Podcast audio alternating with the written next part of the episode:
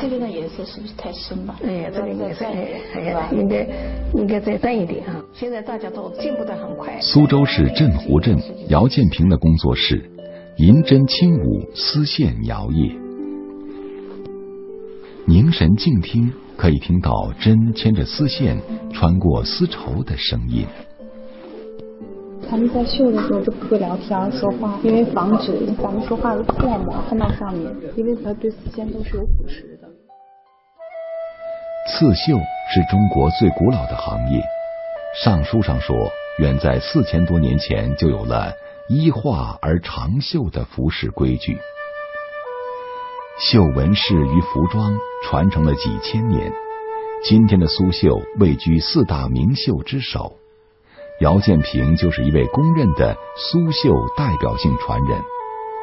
他说，他是伴着妈妈的绣花绷长大的。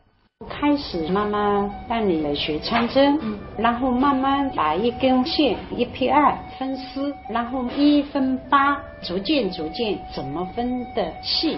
光是这个过程也需要十三个月。我就喜欢说话。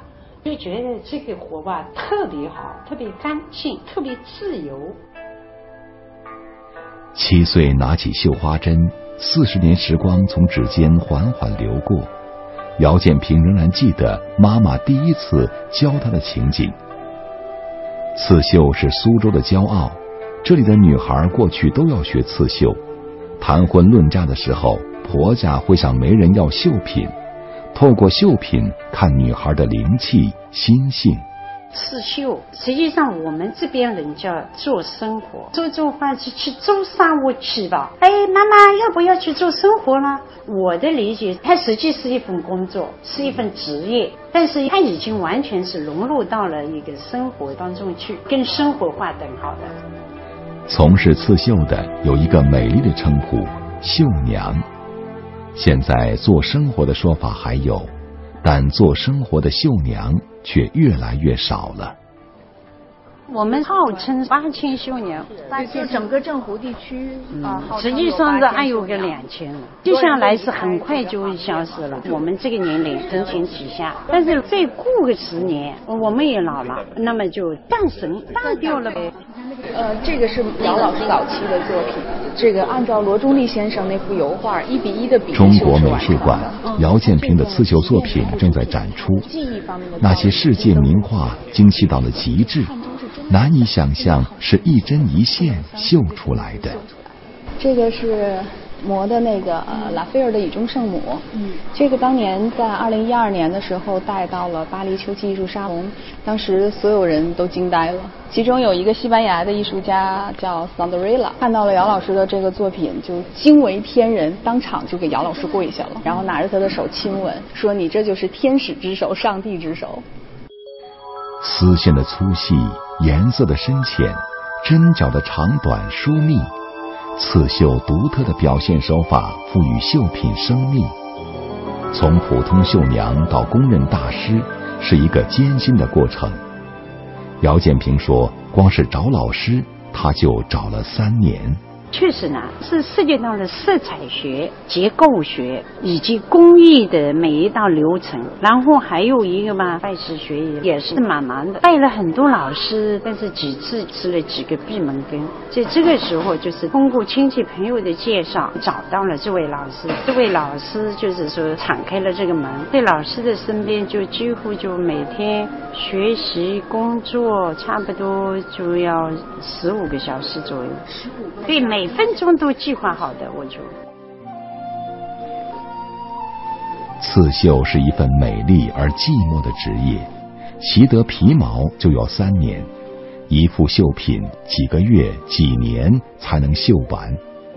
今天还有多少人有这样的耐心潜心修炼呢？那现在真的是天翻地覆。我们那个时候，我愿意自己掏所有的积蓄拜一个师傅。现在是你敞开大门，我给你两万块钱，你也不愿意学这个行业，真的是要耐得住寂寞，经得住诱惑，所以往往死就死在一年半，熬不住了。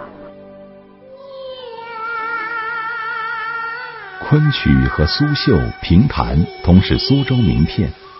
苏州昆剧院白先勇改编的昆曲《牡丹亭》让现场又一次爆满。雅韵含情，水袖清辉，昆曲之美还表现在绮丽古雅的戏服，而这戏服都是苏州绣娘亲手缝制的。绣娘们慢慢老去，手工越来越少了，代替手工的是轰鸣的机器。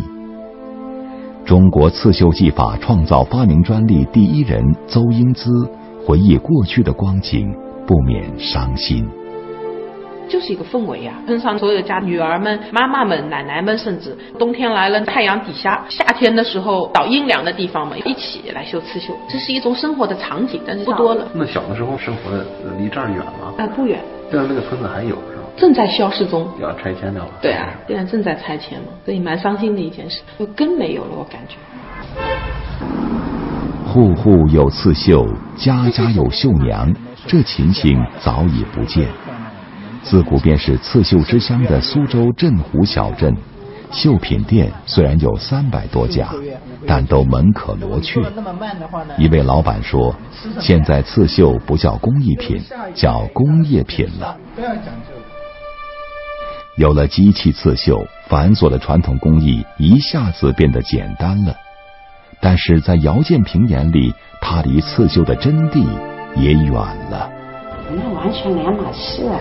就是无论是从丝线啊，和从这个色彩的，对两码事。对刺绣技巧的丰富性以及材质的优越性，就是丝线的材质的优越性。一根丝线劈成三十级、六十级，它要厚实的地方，它可以一根线甚至于三根线，发挥的空间大。还有它的丝光效果，丝线的材质针法的落脚点，它的丝里又有方向感。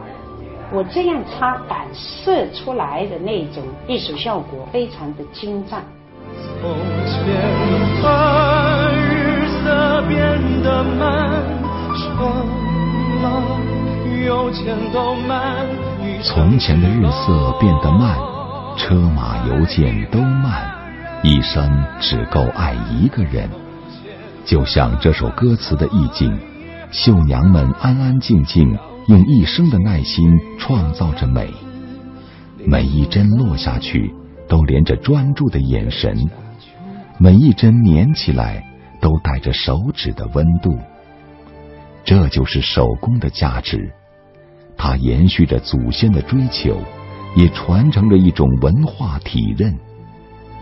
或许在匆匆岁月中的某一刻，我们也会愿意慢下来，去品味时光。留给我们的记忆。